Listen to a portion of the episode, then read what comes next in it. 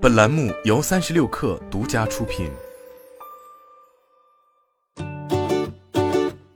本文来自微信公众号“历史商业评论”。一九七零年十月，秋高气爽，五十二岁的沃尔玛创始人山姆·沃尔顿从纽约驱车回家，一路向南，一身轻松。自从做生意以来，这种美妙的感觉他从未体验过。就在几天前，十月一号。沃尔玛在纽约证券交易所成功上市了。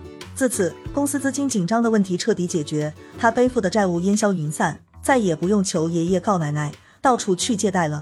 山姆要回到的地方是阿肯色州的本顿维尔，一个只有三千人的小镇。从创立沃尔玛直到去世，他一直生活在这个小镇上。现在，管理着一万多家卖场和两百多万员工的沃尔玛总部，仍然位于镇上的西南八街七零二号。阿肯色是美国人口最少的州之一，本顿维尔更是标准的五环外世界。二战结束，山姆·沃尔顿从部队退役，准备盘下一家小杂货店，开始自己心心念念的零售事业。他的妻子海伦说：“求你别让我住在大城市里，对我来说，一万人的镇子就足够了。”此后将近二十年的时间里，沃尔玛的生意一直在一万人以下的镇子上打转。无心插柳，妻子的生活喜好。后来竟然演变成了沃尔玛的小镇战略。经过十几年的奋斗，山姆终于摆脱了连锁杂货店加盟商的角色。一九六二年，真正属于自己的品牌沃尔玛连锁超市开张。不过，从此他过上了到处欠钱的痛苦日子。山姆对背负债务感到很不舒服，但又意识到借贷是必须的。他常常跑到当地银行，押上全部身家，借钱拿去开设新店。这是他几乎在阿肯色州及密苏里州的每家银行里都欠下债务。到了1968年，他已经拥有了几十家分店。山姆的生意就像一架飞驰的马车，根本停不下来。作为接近成功的商人，山姆当然不想浪费如此发展势头。此时，夫妻二人背负了几百万美元的债务，资金短缺还迫使他们放弃了五块计划拿来建造新店的地皮。更严重的是，如果不能筹集到持续发展所需的资金，不但公司的发展将停滞，还有可能失去对沃尔玛的控制权。为了筹措到资金，山姆向周边的人都开了口。与此同时，他还从分店经理和一些亲友那儿吸收部分投资。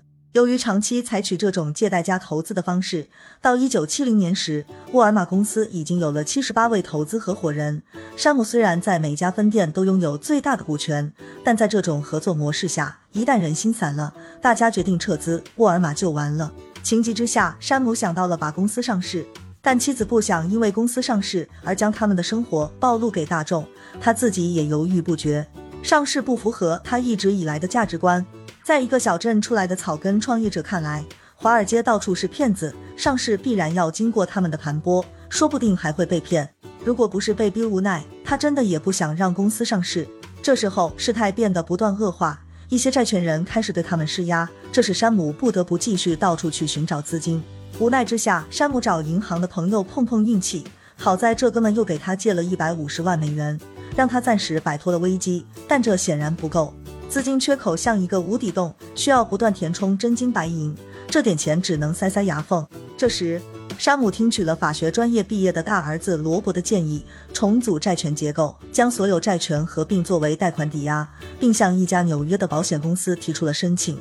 飞往纽约之前，山姆信心满满，在他看来，小城镇里蕴含着很大的商机，一待开发，自己的生意前途无量。结果却被这家公司的贷款部经理一口拒绝，理由是不想替这家没有名气的企业承担风险。山姆被泼了一头冷水。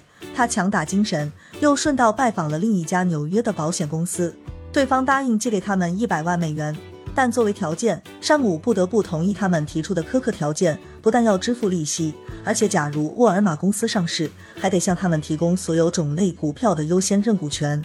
在遭遇了各种冷眼和被榨取之后，山姆依然难以喂饱狂奔之中的怪兽沃尔玛，而且缰绳随时都有被拽断的风险。万般无奈之下，山姆最终做出了将沃尔玛公司上市的决定。老谋深算的山姆让两位有意接手沃尔玛上市事宜的熟人竞争，同时又暗中独自前往纽约，试图在华尔街找到更值得信任的投行。幸运的是，山姆没费什么力气便找到了一家投行，他曾成功为一家连锁零售店运作了上市业务。山姆寻求公司上市的经历比借贷的经历顺畅了许多。上市的具体事宜是山姆的大儿子罗伯打理的。他将所有合伙人全部纳入公司名下折合成股份，然后将其中百分之二十的股份上市销售，一切都进行的顺风顺水。